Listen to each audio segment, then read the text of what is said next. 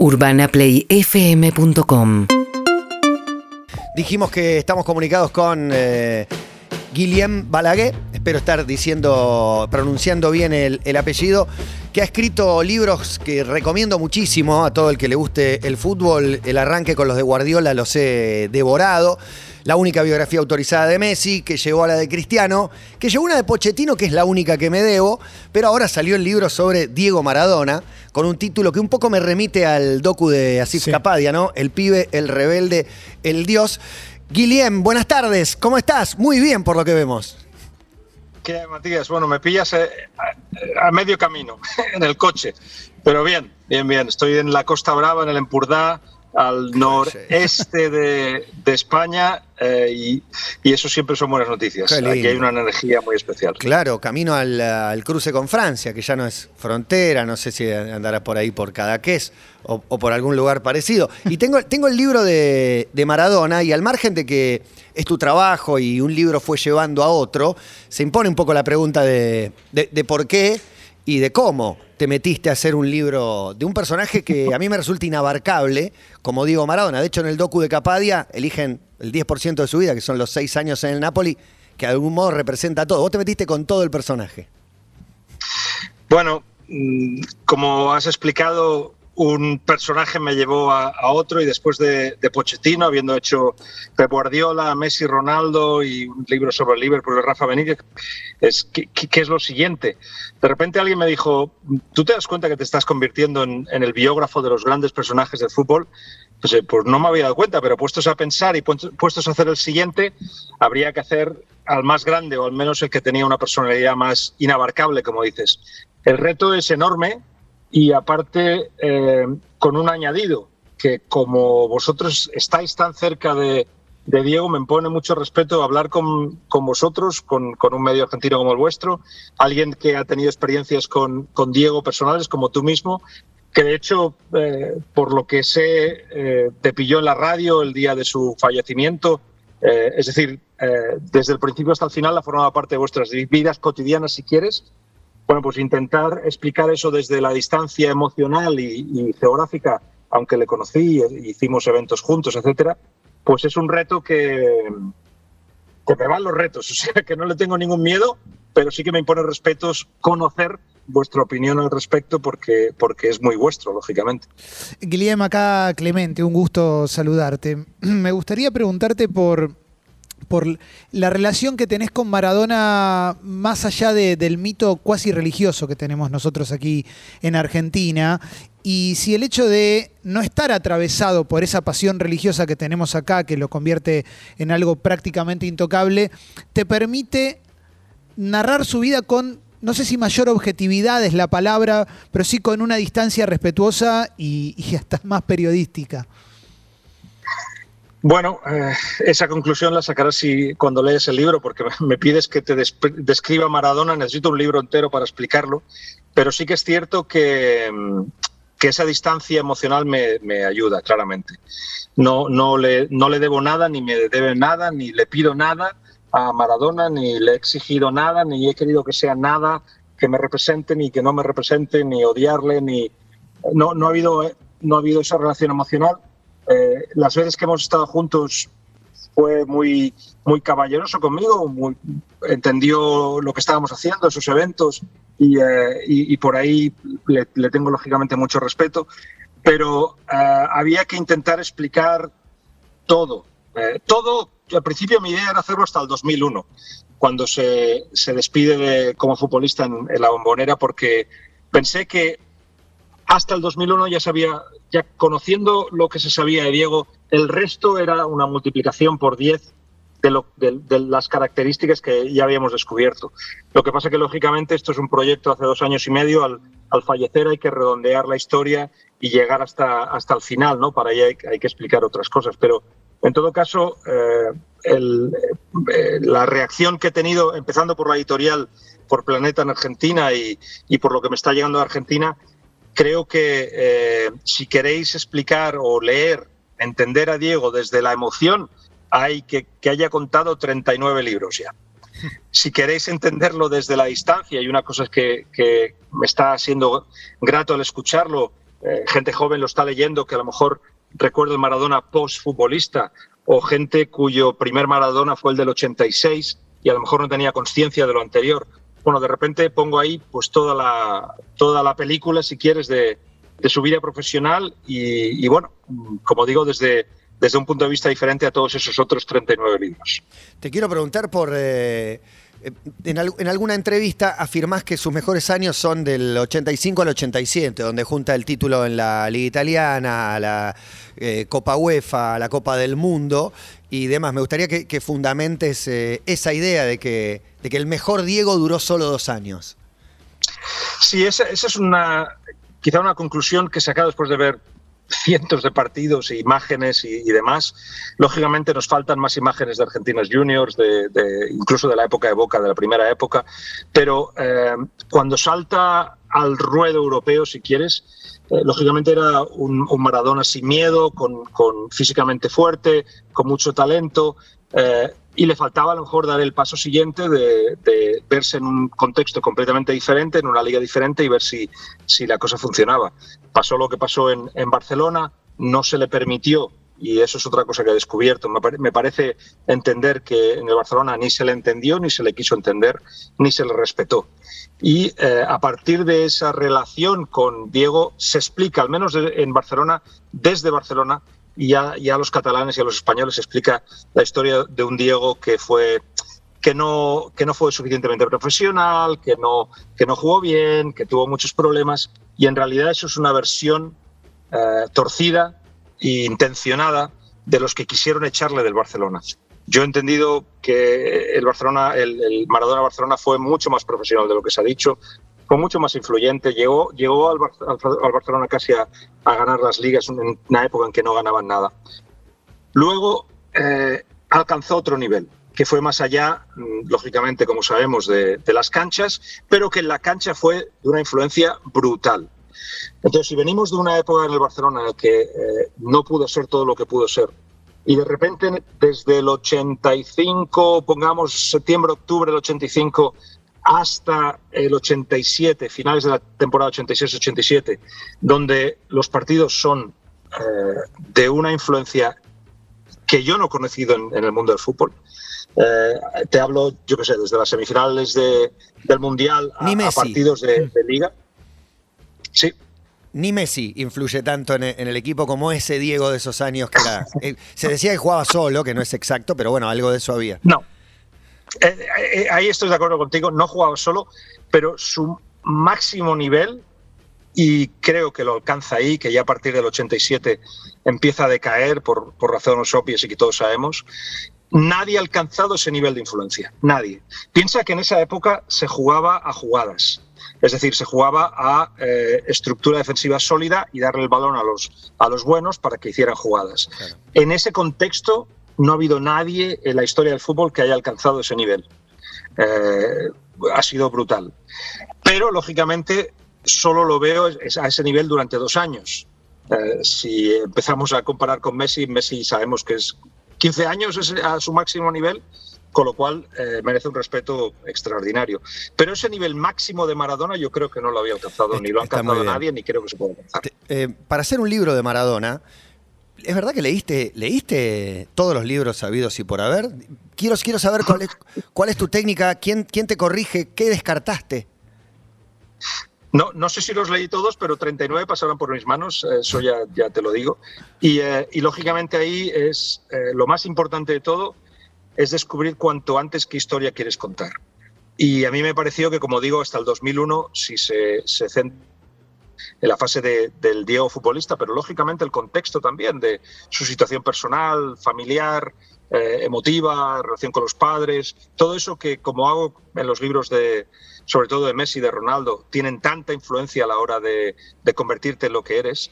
Buscar en la sociología eh, el por qué Maradona solo pudo nacer en Argentina o desde la psicología eh, qué supone ser el, el, padre de familia ya a los 15 años. Todo eso eh, era algo que quería explorar.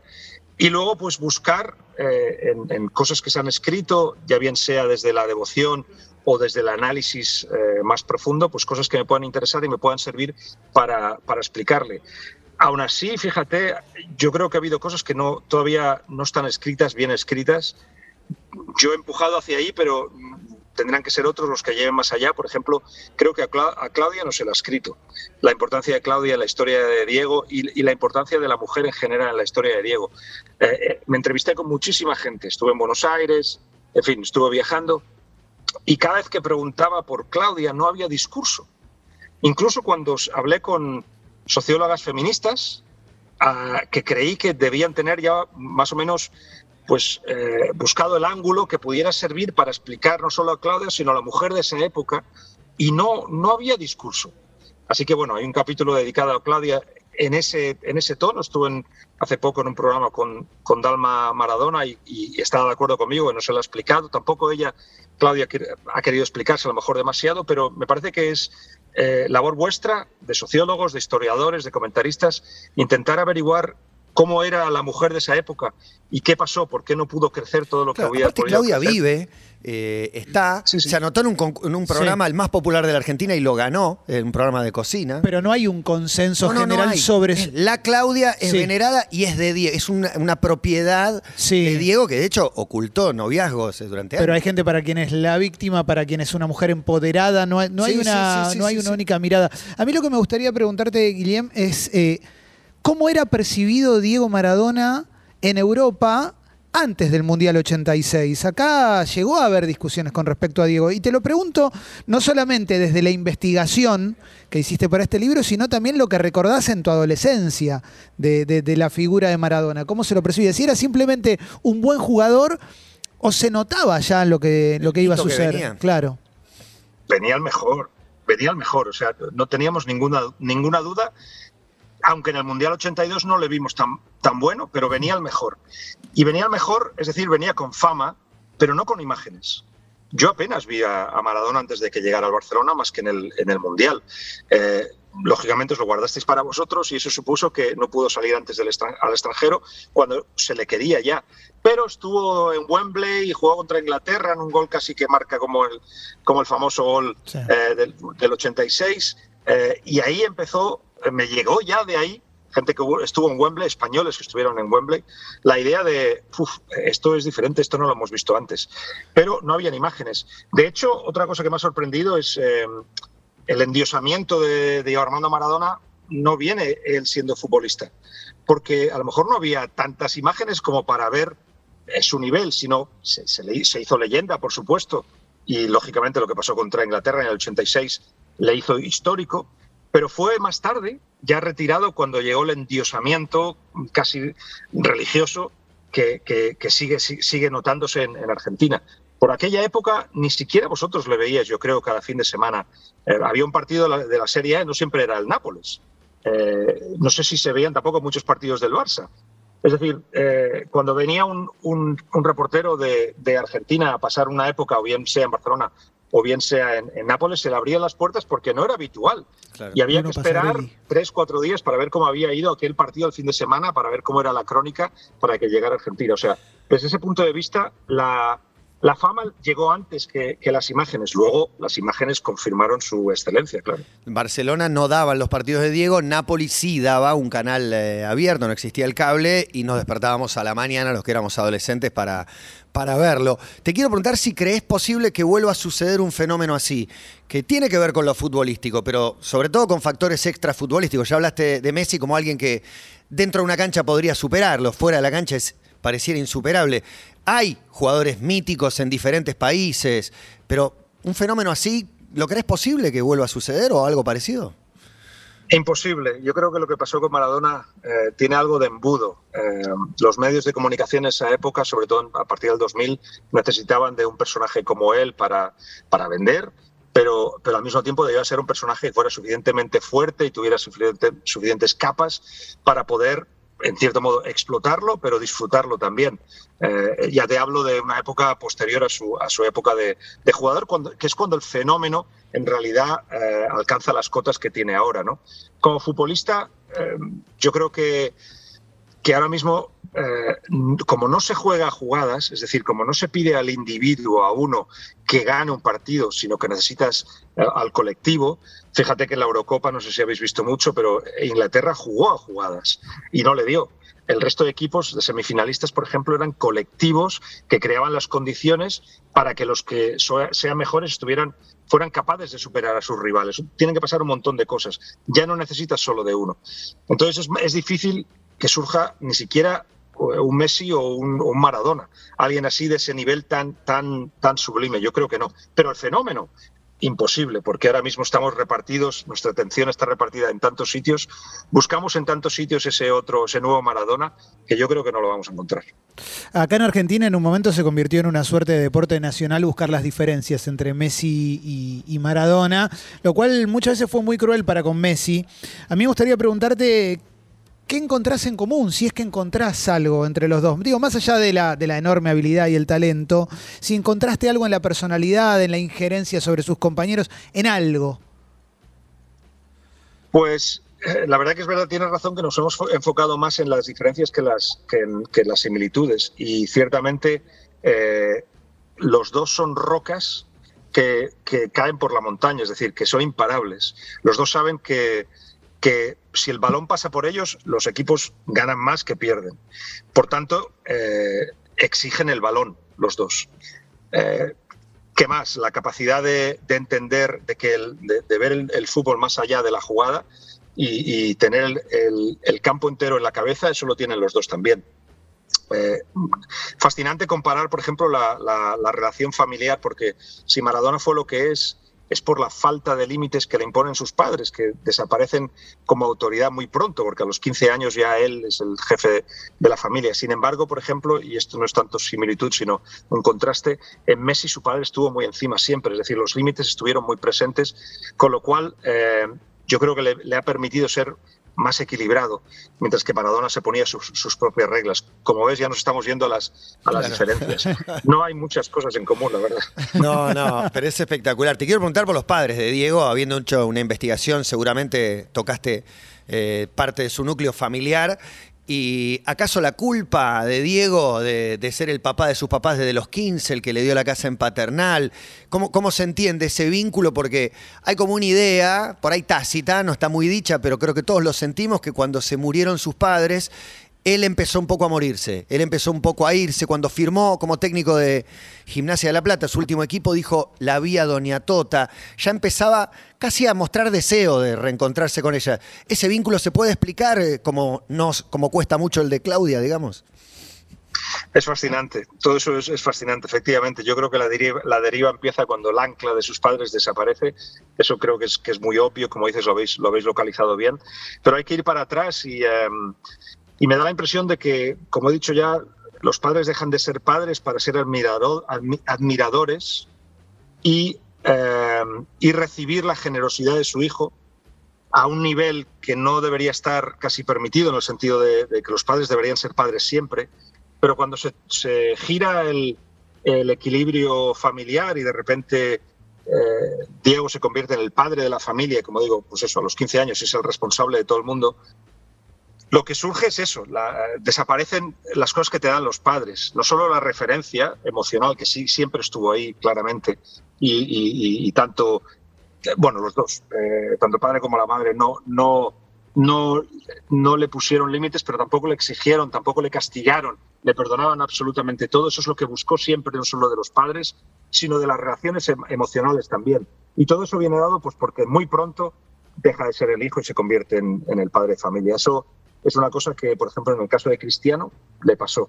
Cristiano eh, sueña que todo es posible y que puede llegar al, al máximo que ha llegado el ser humano, porque no hubo nadie, sus padres desaparecieron muy pronto, su padre alcohólico, su madre tuvo que trabajar durante a todas horas. Al no tener esos límites, puedes soñar lo máximo, pero también supone que no tiene referencias emotivas o equilibrio eh, emocional que, que, luego se ve más tarde que, cómo le afecta. ¿no? Bueno, pues en el caso de Diego eso se mezcla con, con adicciones, con una personalidad bipolar, con una serie de cosas que consigue que esa deriva sea, sea extrema. Eh, es interesante lo de lo que, lo que decís de los padres de Diego, porque a la vez para Diego eran ejemplos. Digo, no, es que él se hace cargo porque ellos estaban en, como decimos acá, en cualquiera, sino justamente ellos siguieron trabajando, siguieron siendo esos faros en los que, en, los que él se veía. ¿Qué, qué reflexión te merece la última etapa de Diego como futbolista? ¿Te parece una etapa fácil de analizar, difícil de analizar, más atravesada por lo personal? Porque recién hablábamos fuera de aire de. Yo, coincido mucho con esto del 87 como el principio del decaimiento, pero en el 94 hay un sprint en el. Ah, se preparaba para, para, periodos cortos. Sí, sí, sí. ¿Qué, ¿Qué, reflexión te merece esa etapa? Efectivamente, descubrió muy pronto que había que los límites físicos y que no, muy pronto no. Cuando los descubrió los límites físicos, eh, decidió, pues eso, hacer carreras cortas, ¿no? Eh, estando en el Sevilla, eh, tú tenías la cabeza que tenía que jugar contra el Madrid y uno de sus mejores partidos fue uno de los dos partidos que jugó contra el Madrid, eh, contra Sporting en esa época también. Se preparó, luego mm, se fue despistando y se fue y se fue perdiendo. Luego llegó el, el, Mundial de 94, también la idea de vamos a hacer vamos a hacer este recorrido corto. Pero todo eso viene cuando estamos hablando de alguien de 27, 28, 29, 30 años, o sea, que no tenía edad para, para, para sentirse así. Y efectivamente, entonces hay que explicar lo otro, lo que él llamaba su, su enfermedad y, eh, y cómo, eh, y, ahí eso es una parte que el fútbol debe reflexionar sobre eso. Esa, esa, enfermedad, esa adicción, las drogas, la mezcla del alcohol y las drogas, todo eso que no le permitía físicamente estar al máximo, el, el fútbol tampoco eh, le cuidó en ese sentido. De hecho, más bien al contrario, en el Nápoles ya sabemos todos que que la orina que se presentaba en las pruebas a menudo no era la suya, que se le permitía hacer cualquier cosa hasta el miércoles y de repente tenía que tener dos días para limpiarse y poder estar listo el sábado, un montón de cosas que ahora no, serían posibles. Pero el fútbol miró al otro lado hasta que decidió eh, pegarle una patada y sacarle, cuando en realidad alguien con una enfermedad así y con adicciones de ese tipo debería, se debería tratar de, de otra manera. Y curiosamente, mirando ahora cómo se trata eh, pues el alcoholismo o, los que están afectados por adicciones, eh, aún veo todavía dificultades. Y de nuevo Maradona nos enseñó el camino y no lo hemos sabido. Así como por fin le creímos que la UEFA y la FIFA eran corruptos y otras cosas, que fue el, que fue el primero a llegar desde la preparación física individual, a jefes de prensa de jugadores, a agentes, todo eso fue, fue el primero su relación con las drogas y con las autoridades en ese momento no lo hemos estudiado suficiente para ver que hay que cuidar de gente así.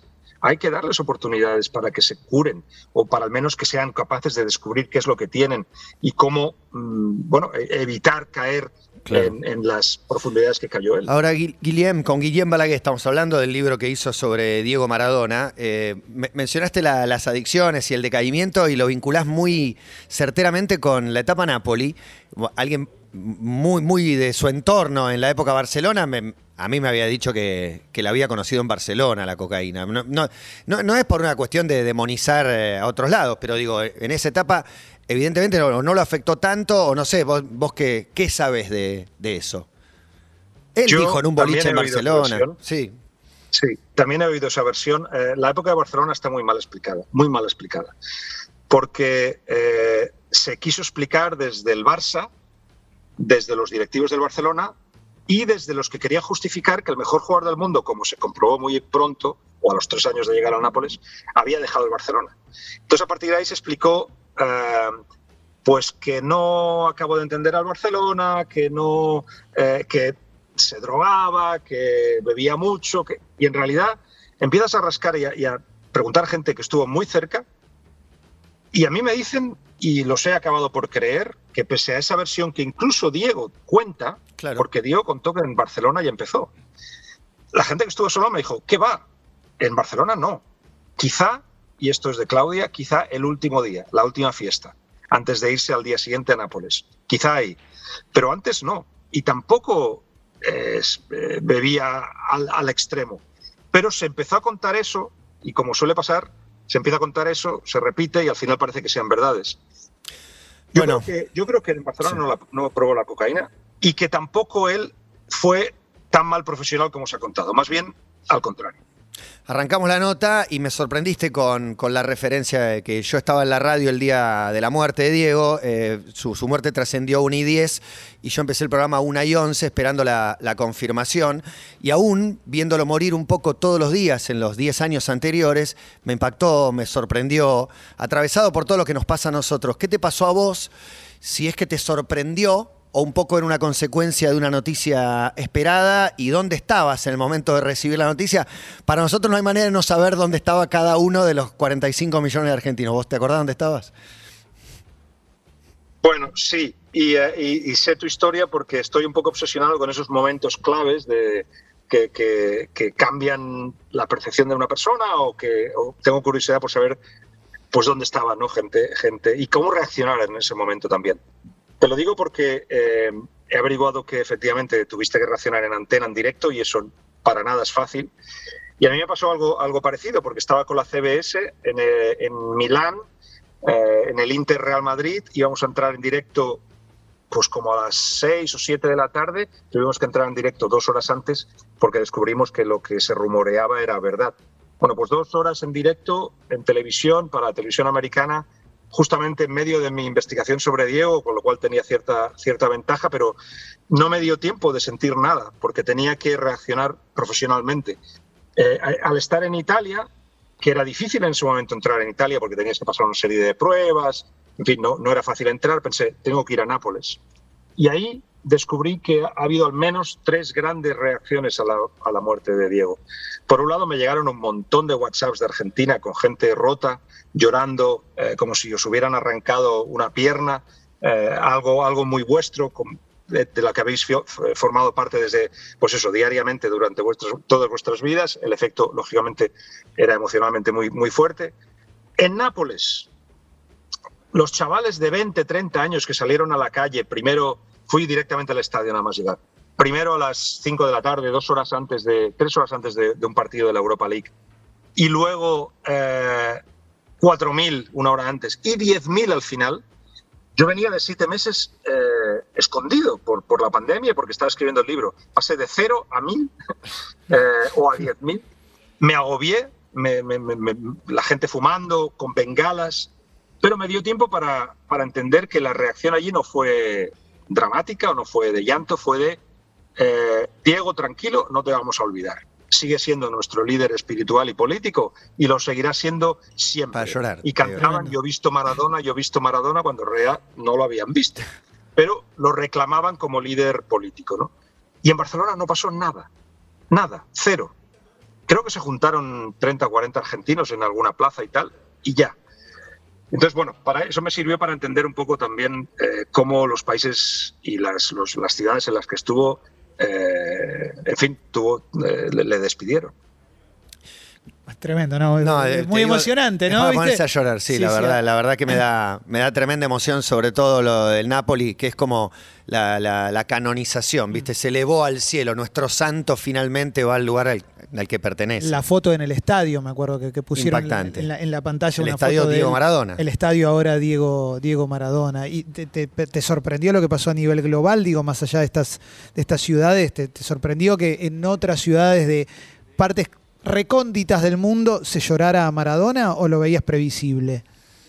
No, que en Argentina se llorara era, era lógico, pero fue más allá, lógicamente. Mm. Y, eh, y, hablé mucho. Mucha gente necesitaba hablar de Diego, de, de, lo que había sentido por él o de las veces que lo habían conocido, sabiendo que, que podían ser eh, historias para el libro o simplemente porque querían compartirlas, me llamaron más que nunca, casi como si, como si, como si hubiera sido alguien muy cercano a mí el que, el que hubiera fallecido. ¿no? Entendí todo eso y escuché un montón de gente y un montón de horas. Pero eh, a la hora de, de, pensar que estaba haciendo un libro sobre Diego, eh, se me ocurrió en ese momento que, que acierto, por pura casualidad, pero que acierto porque es que no hay nadie, nadie más Uh, yo creo que ha habido antes en la historia, seguramente no lo habrá después, que tenga, que, que- que tenga esa, esa, o que consiga esa reacción de la gente. Eh, todo el mundo tiene una opinión sobre Diego Armando Maradona, todo el mundo. No, no, no tiene una opinión. Tiene una historia. Uy, se Sí. cortó el zoom.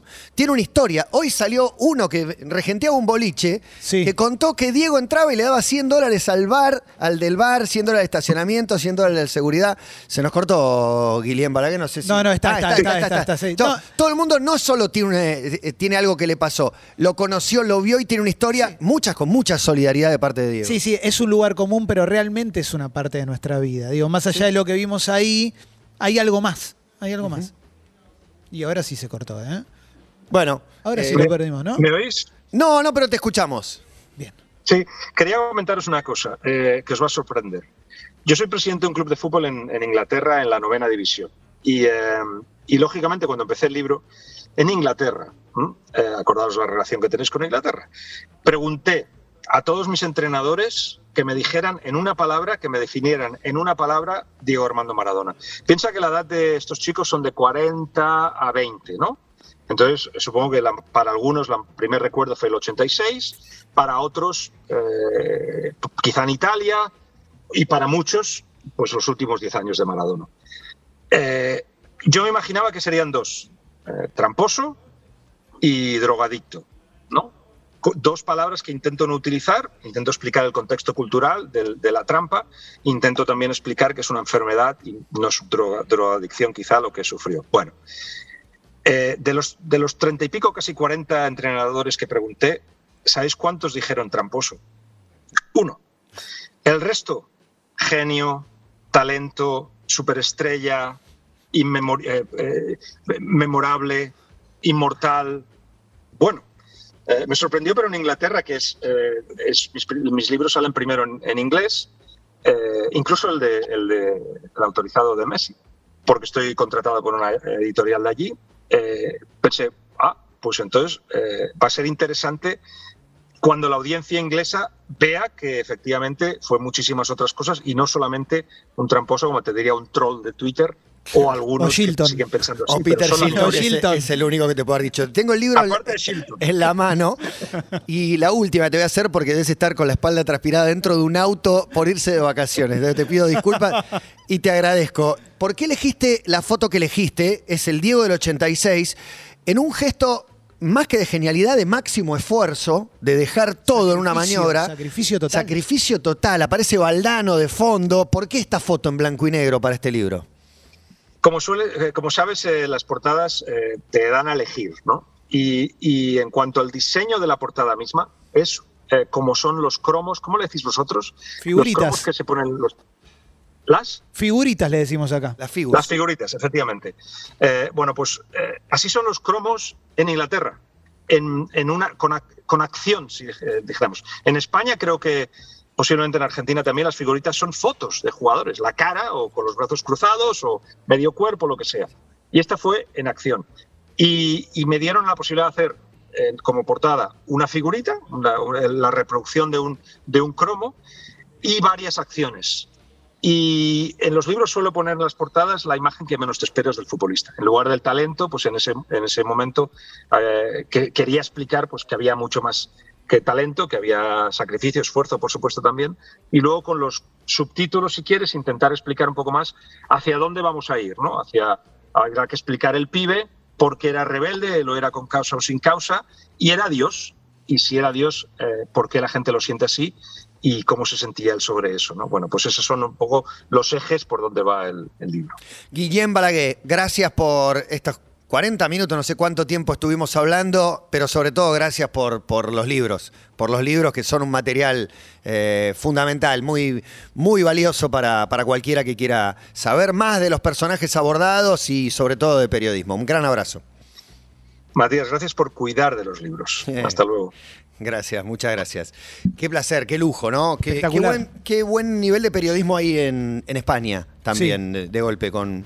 No sé, por ahí nosotros estamos tan atravesados por la historia, el mito, por esta religión que nos toca, que es Diego en este caso, pero que es el fútbol en general. No, está buenísimo que, que arrancó diciendo eso, que no, eh, a- a él no le debe nada a Maradona y él no le debe nada a Maradona. Está buenísimo leer algo con distancia, Total. pero de un periodista como Ba- Balaguer. Tremendo. Yo creo que arranqué eh, el momento de enterarme de la muerte de Diego, que, que sí puede ser que sea difícil en, en la mirada de él. Para mí fue una bendición, porque yo no iba a la radio hacía meses y fui, no sé todavía por qué, y estaba Juan Ferrari y Gonza Conti, y no me voy a cansar de, de repetirlo, porque considero que fue una bendición haber atravesado ese día. Y pero creo que una de las primeras cosas que dije es, se acaba de morir un tipo al que yo le debo mucho Y sí. es exactamente lo contrario a lo que a cómo arrancó. Yo siento que tengo muchas cosas para agradecerle a este tipo y bueno, acabamos. No, y de hecho recién cuando nos contaba de, de- de- de ese momento, él lo cuenta liviano, sin Sí, equipaje, y nosotros nos, nos empezamos a A emocionar, llorar, nos empezamos a recordar dónde estábamos. La verdad que está buenísimo hacer notas así. UrbanaPlayFM.com